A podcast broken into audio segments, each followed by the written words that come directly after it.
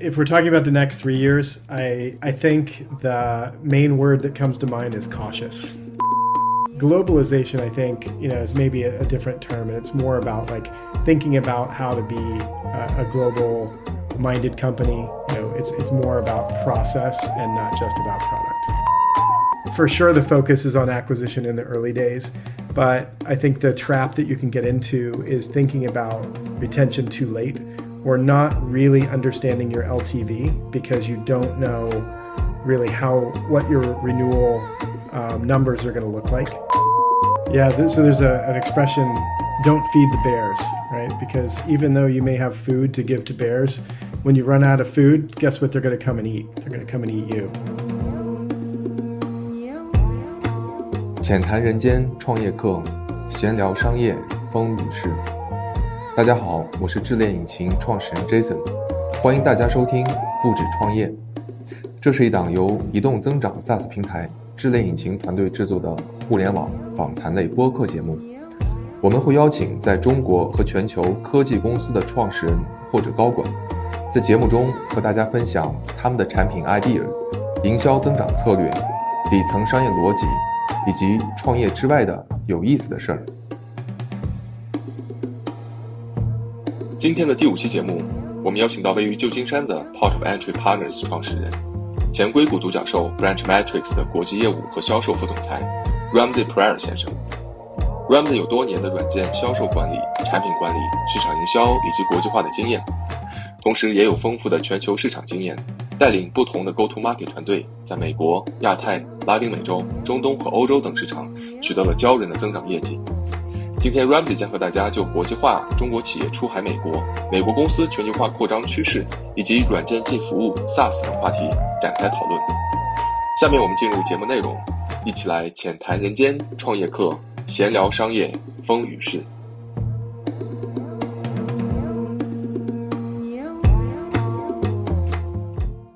Ramsey, thank you for making the time for this and welcome. Thank you, Jason. It's an honor, and I'm very excited to get the opportunity to chat with you again.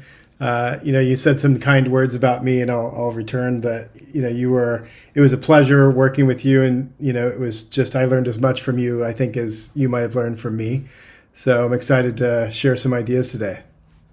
Thank you so much, Ramsey. Same here. Um, I'm really excited to get to speak to you actually in this episode and learn more about some of your work and the perspectives, although we've been working together for, for two years in the past. Um, so later on, we'll be talking about your understanding of international expansion, China companies going abroad, as we call it cross-border, um, US companies getting to China, and last but not least, SaaS, software as a service. But I really want to start learning something about you personally first. So I'd like to kick it off with a few quick fire questions. Are you ready for this? I think so. what is our first, sorry, what is our favorite spot? Favorite sport? Yeah. Um, right now it's hiking. I live in California, so I can do it almost any day. Um, and I spend a lot of time over the summer just focusing on hiking. So for me, that's that's the perfect sport. Amazing um, Tahoe or any recommended places? Uh, well, I live near um, a regional park here in the East Bay of the San Francisco Bay Area called Las Trampas. So that's my favorite nearby one. I can get there in 15 minutes. Um, but yeah, over the summer, my family and I traveled to Spain and we did what's called the Camino de Santiago, which is a ancient pilgrimage route that starts in France and goes across the northern part of the country all the way to the west coast of Spain. So we didn't do all of it, but that's a very uh-huh. historically rich uh, hiking trail, and it was absolutely stunning. Well, next time if I go to the US, and uh, please do take me there. Of course. Well, that one was in Europe, but when you come out here to California, um, there's endless uh, numbers of beautiful trails. Amazing. And uh, if you start a business today, which industry would you like to work in, like e-commerce, SaaS, social apps, retail? Yeah, good question. Um, I think if I were going to start a technology company today, um, I pro- my my gut tells me I'd probably do a B two B SaaS one because that's what I know. Mm. But yeah. um, after working in technology for so long, I'm actually kind of excited and think a lot about businesses that are not tech related just to do something completely in real life.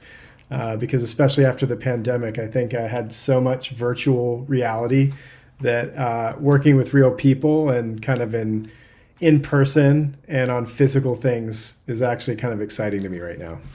Wow, sounds very exciting. So we had one guest speaker um, presented in this uh, episodes. Basically, he was one of the core members in Tencent WeChat team, and then he built his own um, social app company. Afterwards, he started entirely different, you know, business selling beef. So uh, oh, wow. such a huge shift. Yeah, I think uh, I think we probably all want to go after the thing that we haven't done uh, yet. If um, I, at least anyway, I'm somebody who likes to likes change, and so uh, the more variety, the better. Yeah. Have you or your family members used any Chinese apps in the US before? If yes, what is it? Yeah, that's a great question. Um, so I use WeChat, and I use WeChat, of course, because I used to have teams in China, and it was such a different experience that I needed to use it just to understand what these mini programs were all about, and to understand how a company like that achieved what everybody else is trying to do, which is the all-in-one app experience. Um, so I, I, use that one a lot personally, although I personally, frankly, haven't taken advantage of all the mini apps and the mini programs as much as I could if I lived there. But um, that's one that I use. My kids use Shein, so they uh, shop quite a lot from there, which I thought was pretty interesting because I didn't know they even were familiar with that brand. And Jason, you and I were working on closing business with them. And I remember yes. I got home from one trip and there was a bag from Shein on the porch. And I thought, oh, Jason must have sent me something to remind us of the trip. And nope, it was from my daughter. And I had no idea that she'd heard of them, but she was already ordering from them. Yeah, beautiful memories, beautiful memories when we worked together to um, sell into Shein. and um, so you talk about China. Uh, which city in China do you have the most beautiful or powerful memories? Oh, I like that one. So I think I I'm trying to remember which parts of China I've actually been to. I feel like I've virtually experienced a lot of them, but I've spent the most time in Beijing and Shenzhen. Um, Beijing, I spent a lot of time at Branch and with you and the team. Shenzhen was mainly from a, when I worked at um, a company that was based in Hong Kong, but had a lot of business over the border. And um, it was interesting because at that time Shenzhen was not at all like it is today, and I'm, I'm sure everyone feels that way. Um, but I, I, remember so distinctly seeing these before and after pictures, and the before pictures were in color, and it was fields, and there were no buildings around. And I was used to seeing before pictures be in black and white. You know, when you're seeing a yeah. field and now there's a city, but these pictures were so recent and so it just was so stunning to see how much uh, a city could grow in such a short amount of time. Um, and even when I went there just two years ago, I didn't even recognize it. So um, there's a lot of China that I still want to see, including yeah. um, I definitely would like to see the region that you're from, Jason, sort of in the sort of the northwest part. Um, yes. That's fascinating yeah. to me. And yeah. Um, I've heard good things about Hangzhou and some of the the Bay areas um, that I'd like to see too. Um, and oddly enough, I still haven't been to Shanghai, so uh, there's still quite a lot of the country for me to see. But I love Beijing for its history. Um, the sheer size and scale of things is is pretty impactful for someone who hasn't grown up in that. And I think Shenzhen uh, is hard to beat for the modernness and convenience and just that city changes every 10, 10 minutes, it seems like. Yeah, absolutely. I still remember, you know, the night we hang out. Um, that was like uh, 2019, March 28th. And uh, we had the China launch event. And then afterwards, we go to Sanlitun in Beijing, and lots of whiskeys and dance. it was fun. That's uh, that's definitely uh, going to be one of my permanent memories of you and the team. So lots of good memories to myself from there. Absolutely. Um, last question here. it's a bit challenging, but you can um, probably uh, think about it, or maybe we can just answer it later on.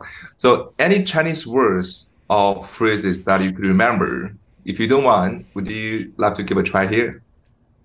Um, gosh, I am embarrassed because I do care about language and I like to learn languages, and I learned a pitiful amount of Chinese. but I think the the word that sticks out in my head because um, it's one of those concepts that I think if you're a foreigner going into China, you need you're going to hear it and you need to understand all of what it means is guanxi. And yeah, I think that sort of diving into the the value of relationships and reciprocity is something that I think is very unique about doing business in China. And yeah. um, it's it's one of those things that I think when I t- when I work today with a company that's thinking about going into China, it's one of those concepts that I feel like we need to talk about and talk about um, the importance of relationships, the importance of partnerships um, going into China. You are right. Relationship matters, I think, especially in China. So Ramsey, thank you so much for that. And I understand you've been with uh, the Silicon Valley Unicorn Branch Metrics for the past five years, and uh, um, you had in also interviewed dozens of global leaders in your um, episodes. So, what is the most impressive international expansion story that you heard or experienced? Could you please share it with us? Yeah, it's actually a very hard question to answer because I've, when I started the podcast, part of the reason I started it was because I felt like we did a very good job of international expansion um, at Branch and with you and so many other great leaders. But I really wanted to know what did we not think of? What did we not do as well as other companies? And that's one of the really the reasons that I started the podcast and why I started talking with um, as many high profile, well funded tech companies as I could because I wanted to know what if we had more resources or if we had um, a bigger localization team, what could we have done? And so to answer your question, you know, what stories have been really impressive? It's there's not one that stands yeah. out overall. I think it's yeah. aspect by aspect who did the best job of this or that. And when I think about things that matter when it comes to international expansion, the, one of the first things is localization. Who does the best job of thinking about what changes need to happen to the product or to the experience to really resonate with the market? And in that category, I would give Evernote the the prize for doing the best job. And I recently sat down with Troy, um, who headed up their international expansion for a long time, and he told me this story about how when they were going into Korea, um, Korea has a fantastically long history of note taking and record keeping. And yeah. that is very core to what Evernote is actually out to do.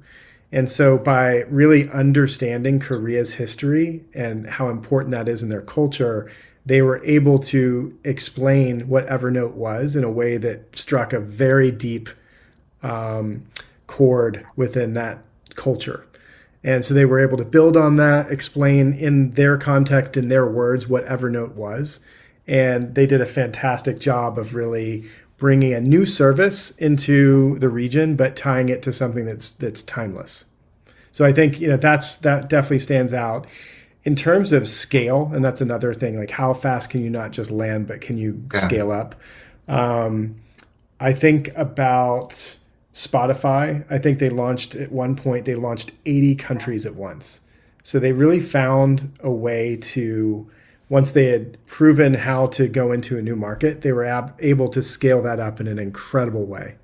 Um, and Canva also did a very good job of the founder. It was very important and core to the mission of Canva to be accessible to people everywhere. And so the this concept of being in, I think they're in over hundred languages. That was not a secondary thought. That was a primary thought and focus. And so their launch i can't remember exactly how many languages they launched but i think they launched in dozens or you know maybe even over 50 languages initially um, because that was so central to the ethos of the company. So you know that definitely comes to mind. And in terms of just the ability to deliver a world-class service all around the world Zoom takes the cake. And one of my good friends, um, Abe Smith, who runs international over at Zoom, um, told me in great detail on an episode of my podcast just what it was like when the pandemic hit and every meeting was now happening on Zoom all around the world. And of course, I was thinking about business meetings and things in tech. We've been on video conferencing forever. But what was really fascinating was hearing how many weddings needed to happen on Zoom and it had to be flawless, or how many funerals had to take place on Zoom, or cabinet meetings, parliament meetings. Um, the world operated on Zoom, even in businesses and in uh, contexts that hadn't really considered doing a virtual or a tele, you know, sort of a video version. And so they had so much pressure to not only build a business, but to keep this service up and running for so many different aspects of society. Um, it's a fascinating story. Amazing, amazing stories. And uh, actually, the user of Canva, uh, Zoom, Spotify, Evernote, and even like yesterday, like it was 11:30 p.m. I got a message from you know uh, one of the team members. You know, I don't mention her name here. Um, she just sent me a LinkedIn post. It's talking about uh, Canva. I think he called himself the chief evangelist. Uh, his name is uh, Guy Kawasaki. Mm-hmm. Uh, he was talking about great and um, hard work and follow your passion and how to you know um, great into business results. So very impressive. Thank you. Um, so Ramsey, I know you just now mentioned Shein in the quickfire questions, and there probably are some other Chinese apps like you know uh, WeChat, um, et cetera, et and you mentioned. Um, what areas do you think the Chinese companies would possibly achieve massive success in the US market, like retail, like SaaS, like social, or any others? And what are the reasons behind it from your perspective? So let's start with e-commerce and retail. I think that it's proven now that Chinese companies have not only the know-how to deliver that kind of e-commerce electronic service globally, but even when it comes to fashion and to marketing and to reaching your end user, they've also proven their ability to do that as well. And yeah, I think that's a real challenge. It's it's one thing to have a service that has the potential to be everywhere. It's another thing to have the know-how to get the message out through the local channels that matter and to reach the audience and to actually achieve the TAM that not just see it on paper. So I, have been impressed. I've, it seems like companies from China have done a good job in penetrating. Like I said, my daughter was buying stuff from Shein before I even yeah. you know realized that she was. My son was buying things from DHgate um, that I wasn't wow. even aware. Um, so I feel like that's proven. Um, other areas, social. Obviously, TikTok has disrupted the entire planet, and now US companies like Meta are trying to copy what TikTok has done unsuccessfully. So I think China has proven the ability to put out best in class services in the social category as well, um, and to truly innovate there. So um, I think the the harder ones are SaaS, B two B SaaS. I think that's yeah. a very uphill battle. I think that realistically, given geopolitical situations, I think that it's going to be very difficult for U.S. companies to put mission critical services on a Chinese platform. Um, I think that's just the reality of um, you know the day. So I think that would be a, a, very difficult one. But I think when it comes to commerce, social, um, retail, I think those are all quite proven. Yeah, I fully agree with you. And I think SaaS business in China is also um, you know facing some challenges and we seldom see a Chinese SaaS company, you know, um, get success stories in China. Not even mention like the U.S. market. Um, that's what we're trying to do to make some, you know, um, um, magical uh, stories here by ourselves. So as you know, more and more Chinese companies um, plan or doing the business like cross border, and uh, we take TikTok as a reference. I'd love to understand, in your view, what made TikTok's popularity in the US market? Any patterns or any keys to success or any secrets that can be replicated by other Chinese companies who plan or enter to the Chinese, uh, sorry, the US market? Well, I'm certainly not an expert. I, I won't say that I've studied this, and I'm sure a lot of people have. So I'll give you kind of my consumer perspective on this, or yeah. personal perspective. You know, how did it happen? It's hard to say, but I think there's definite magic in the algorithm. You know, it just no matter who you are, in a very short amount of time, it's serving you up your the the most clickable content for you that you could ever imagine. And I think it doesn't matter if you're 10 or 30 or 50 or 80 yeah. they seem to figure you out very quickly so there, there's certainly some sort of miracle behind the scenes of the algorithm there and it somehow crossed that massive magic threshold of it works for the kids and the parents seem to figure it out too and they like it too. And so they can share stuff back and forth and then before you know it companies get on board and they're like oh we have to figure out how to use this new social media challenge or, or channel for our business. And like I said, I think that I now see, you know, even people, for me, the turning point was when I saw this person that I'd watched on TV since I was a kid, who's now probably a 70 year old, 80 year old person with fantastic, um, very appropriate for the platform TikTok videos of what he does. Wow. And his, his uh, expertise is like fixing old houses from New England. And, um, you know, if, if that guy can figure out how to do it and his videos are super engaging and perfect for the format, then I think they've really figured out you know how to serve the entire world. Wow, that's amazing. Amazing to hear that a 70 years old guy and uh, using TikTok perfectly. Like a pro. Um, yeah, like a pro. So we talk about like the Chinese companies going to the US, and um, now on the flip side, we know that the US companies started international expansion or globalization many decades ago. And apparently, cross-border is not a new term to the US companies. And many of them have achieved like, you know, tremendous success. For example, two out of 10 people in China are using iPhone. And um, my first laptop was IBM ThinkPad when I was in the uni, right? Um, and many, many other examples. I'm going to ask next, how do you see the trend of the U.S. companies entering into the China market in the next three years, given you know the economy and given you know the geopolitical risks and uh, the other stuffs? What are the biggest headwinds, opportunities, risks, or threats you think? If we're talking about the next three years, I yeah. I think the main word that comes to mind is cautious. Um, caution. I I've worked with now you know a number of companies that were in the process of going into China in one way or another, and I think of, when I think of all those companies, I think that I can't think of any that are doubling down. I can think of a lot who have paused their plans and some that have actually retreated. So there's a lot of headwinds. You know, you can see geopolitically there's more and more tension.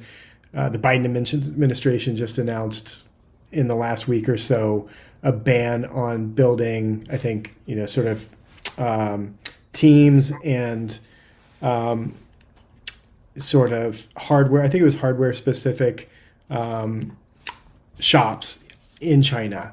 And I think there was a 10 year ban, so I'm, I'm probably misquoting it. Um, we can probably find the article and link it. But yeah. Um, that was a pretty big policy announcement to make. And I think everything up until then had been a little bit more subtle but that seemed the first uh, U.S. policy change that was you know extremely public and specifically prohibiting some activities that would give US companies pause about going into China. Even if you're not a chip maker, I think when you read those headlines and a lot of my clients who read those headlines, they think, well, maybe we should be pulling back too. If you know what's what's the next announcement that's going to happen. So, yeah, I think it's all about caution right now. And if there's a segment that is um, something that could be gone after, I think it is that segment of Chinese companies that are cross border and kind of via one belt, one road are focusing on taking you know, their technology um, all around the world. And I think that targeting those Chinese businesses to sell to, you know, is is probably the place that people would be focused. Oh, that's a ve- that's a very interesting um, perspective, and um, I think helping the Chinese companies who want to like go abroad and uh, serving them, providing value, um, that'd be very cool.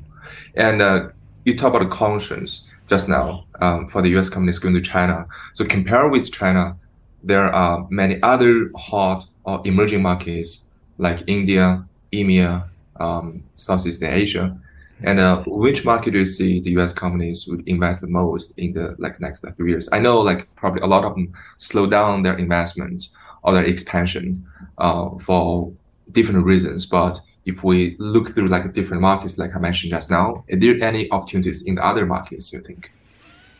U.S. companies feel very comfortable going into certain markets, especially going into Western Europe via UK um, that's usually the place that companies start because language is the same, uh, market maturity is relatively the same. It's a big market. Um, a lot of the playbook that works in the US also works in the UK. And I think for the same reason, a lot of companies, when they're going into Asia, they will start in Australia, even though the market is not very, very big, especially compared to all the markets around it. It's familiar and it requires little localization. And um, people are just comfortable with it. But so I think that practically speaking, yeah. regardless of opportunity size, um, those will, those markets will continue to be the focus areas for companies who are expanding from the U.S. and going out. Um, but I think if they if for companies that do their homework and who have a little more appetite for um, going places they may be less comfortable or familiar with, I think Southeast Asia is extremely exciting. Um, you know, there's a huge population that's still coming online, that's still becoming mobile enabled for the first time, internet enabled.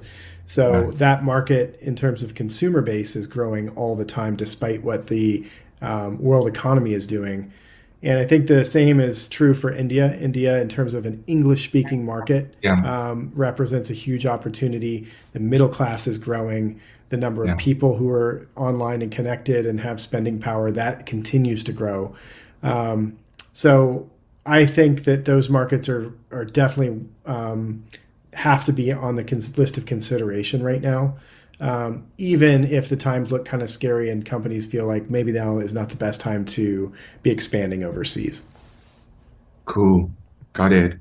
Um, just now I keep hearing two uh, phrases or words. One is um, localization, mm-hmm. and the second one is uh, international expansion. And in your perspective, are they the same thing? Or actually um, there's a slight difference between expansion and uh, localization here. Yeah for people who focus on this there's quite a lot of difference. And in fact i'm probably going to butcher these terms but um, there's a notion of internationalization globalization um, localization and translation. And they all mean very different things. Um, internationalization is if you're a tech company that is investing in your core product in such a way that you're building the capability to have yeah. multiple languages, to have different um, interfaces or experiences. It's sort of the the uh, architecture that allows you to then localize. Um, localization is uh, more, I think, about message. So it is same product, but you know, as you think about localizing for a different uh, audience, you might highlight different aspects or go with a different message, um, even if you're using the same code base. And yeah. um, you know, translation is is quite simply just language. So uh, localization is more language and experience.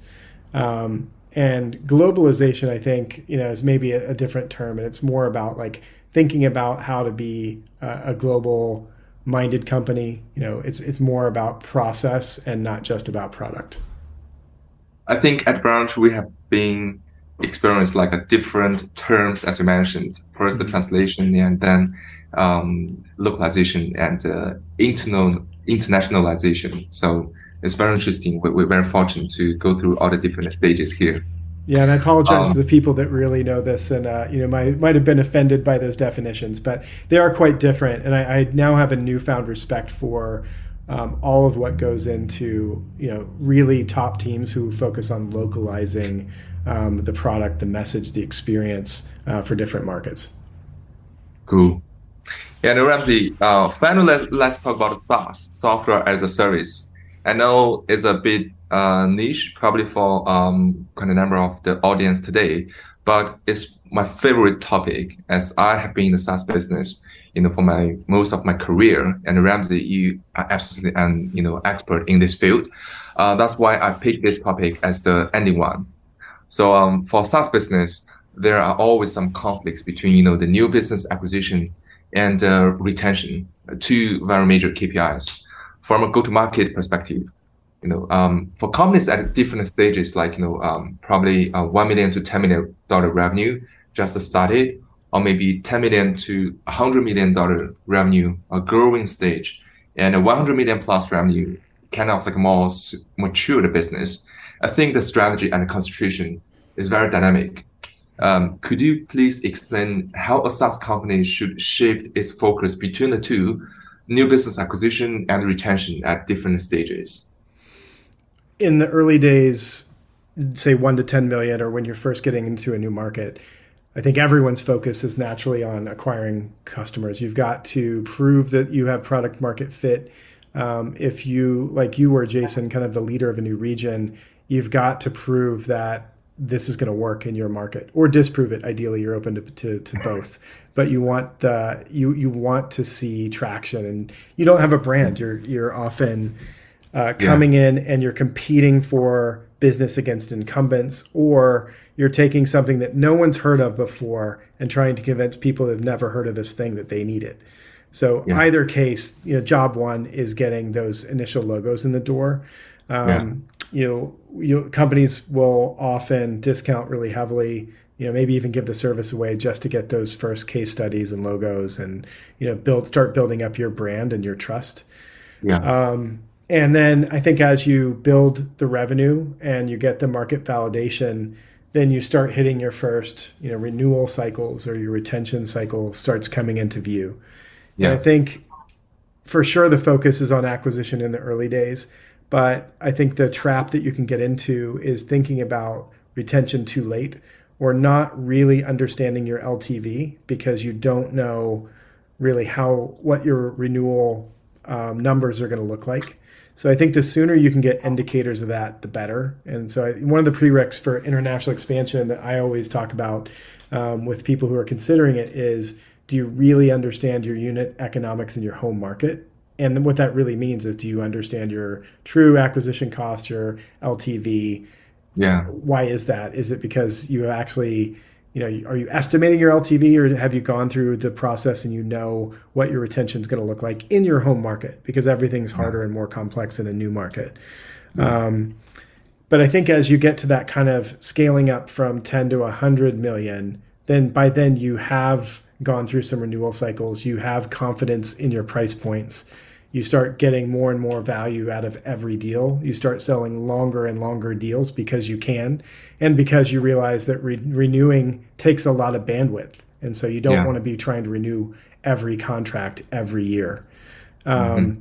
And that's when I think you start getting a lot of the rigor that was on the sales side going into the yeah. success side and those people thinking about the renewal maybe six months before it even happens or three months instead of scrambling you know with a customer about to renew and no one really realized it and that happens pretty easily yeah. um, so i think that maturity comes in and then before you know it your renewing revenue base is much bigger than your net new revenue coming in and that's just yeah. uh, the sign of a successful business. And that's why software is so great and it scales because once you have the market, ideally that's going to turn over at 90 plus percent um, on logos and ideally in terms of net retention be, you know, every year, every account getting slightly bigger.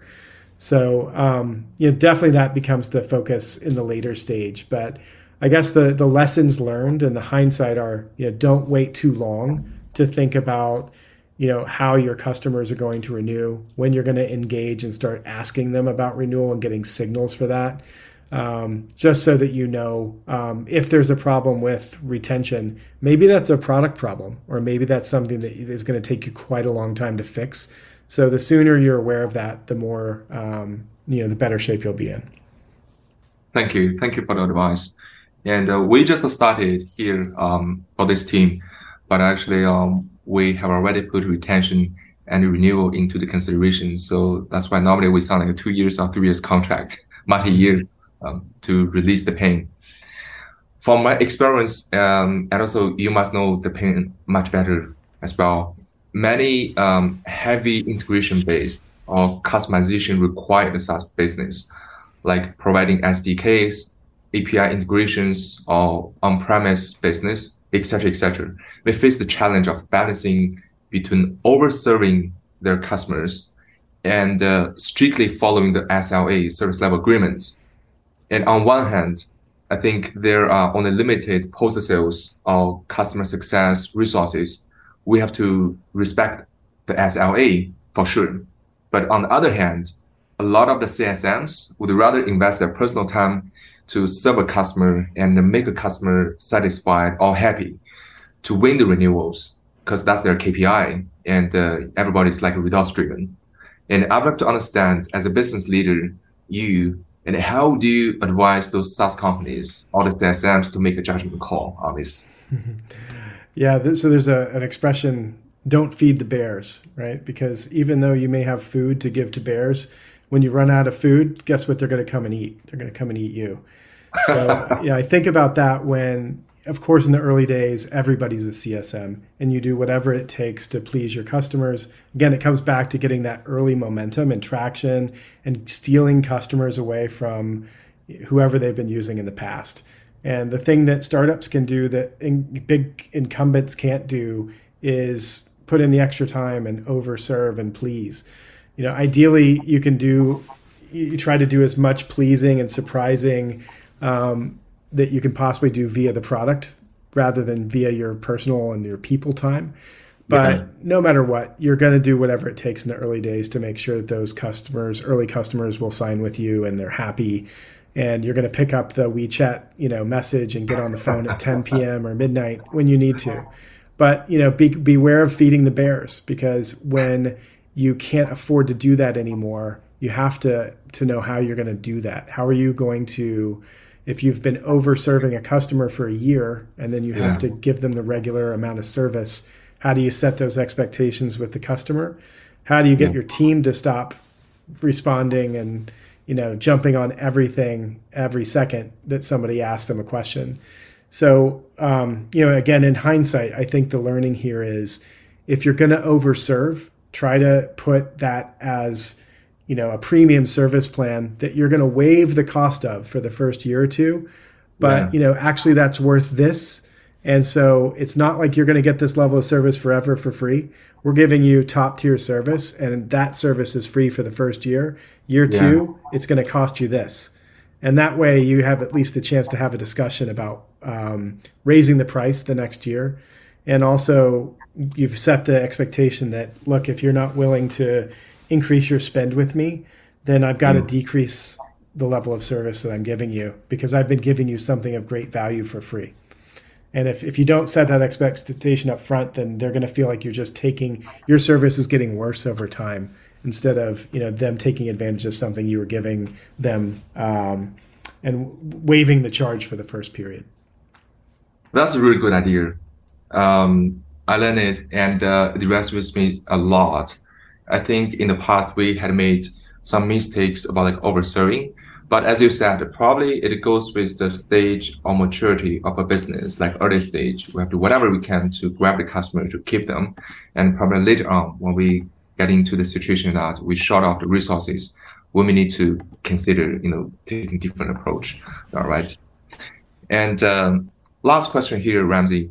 I understand you have been helping many SaaS companies to grow uh, from a strategic consulting perspective, and uh, you also experienced like you know uh, when you lead the international business branch uh, over the like past five years. I'd like to pick your brain how to measure a SaaS company's value by revenue, by retention. Is there a simple formula to calculate it? Well, I think the formula that most people have heard of is that T2D3 triple, triple, double, double, double. That's what um, I can't remember which firm came up with that metric, but you know the idea is that you know you kind of go from you know 2 million to 4 million to or sorry 2 to 8 million and then 8 to 24 million and then from there you double so 24 to 48 48 to 96 um, and so on and so forth so i think that's been kind of the the rubric that a lot of people have heard about and think about and shoot for is how to become a unicorn SaaS company. Is that you know triple your revenue twice and then double for three years in a row if you can do it. Much uh, easier said than done. But you know I think that is the standard. But I think that no matter what, you want to make sure that whatever your growth rate is, that it is healthy for your vertical and certainly your retention rate. As soon as you know it, as soon as you start tracking uh, retention and renewals, that that's in the healthy range, um, and that your average contract lengths are lengthening as well. So that you know you're selling maybe initially all annual contracts, but you want to get to two and three and five year contracts as soon as you can as well. So I think there's a lot of metrics that you need to be benchmarking your company against its peers and you know maybe an industry level metric like triple triple double double double you know you would follow as well. But i think it's more important to make sure you know within like to like you know the, the people you're competing against what are the what does really um, best in class look like? And that you're you know if you're not tracking to that you're actively fixing it. Cool. I'm going to do some like a quick math and draft a valuation forecast based on the formula you just shared t2d3 for my own company and discuss it with the team and investors to to motivate everybody. At your own risk. At your own risk. And make sure. Yes. yeah, I, I said that I have to deliver it. In Chinese, we have a saying called "huabing." Huabi. Huabi. Yes, and, that's probably the you know second um, word that you you wanna you wanna learn, or probably you wanna you know um, talk to your Chinese friend in, in the future. That's right. I'm writing that down, so I'll go Google that after this. okay. So, in your view, um, like hundred million dollar revenue is that kind of like a milestone for a SaaS company? Um, I, I for sure. I think it's it's a big round number. Any company that gets to that mark has accomplished something un, you know really remarkable because that's not initial success. To get to 100 requires a tremendous amount of effort. And I think it also, you know, kind of near and dear to my heart. I think it's hard to get to that number unless you're actually working in more than one market. Um, I think it's very hard to get to that figure even in one massive domestic market um, these days. So I think if you've achieved that, that means you've figured out product market fit for sure. Um, yeah. You've had to have worked through um, retention, uh, renewals, troubleshot all those problems. Um, and really, I think it, I'd pro- it's probably an interesting exercise to see um, what percent of all companies that are born make it to that milestone and you know what the success rate from that point on looks like. I think you probably have solved a lot of the big big problems to get to that point. Doesn't mean you can't blow up at that point but i'd say it's a it's a pretty meaningful milestone. Amazing. And we're on the way. But still early stage well, this is so helpful, Ramsey, and uh, really wanted to thank you for taking the time for this. And I believe that everybody has learned so much from you today. And I highly recommend everybody to you know check podcast on Spotify, the International Expansion Podcast with Ramsey Pryor. It's a fantastic podcast, and um, I know the season two is ready to go live. That's right, working on season two right now. So season one was focused on the stories of really big companies and how they did it. Season two, I'm going to focus on specific markets, the ones that people always ask about, the hard ones, including China. Um, but wow. you know, I, I want to focus on what are the learnings specific to each of those top ten most challenging markets. So stay tuned. Very much look forward to it. Ramsey, thank you so much for spending the time today, and everyone, thank you for listening. My pleasure, Jason. Thanks so much for having me. Thank you. 感谢大家收听由智联引擎团队制作的播客节目《不止创业》。智联引擎是一家硅谷独角兽在中国的独立分支，我们帮助应用开发者通过全球领先的深度链接技术，洞察用户是谁，从哪里来，做什么，甄别出高质量、高留存用户，最终通过强大的裂变引擎营销中台，提升运营获客效率，实现跨平台用户裂变增长。如果你对产品 idea、移动营销增长、底层商业逻辑、商业领袖故事感兴趣，欢迎订阅并分享我们的微信公众号“智联引擎”。大家下期节目见。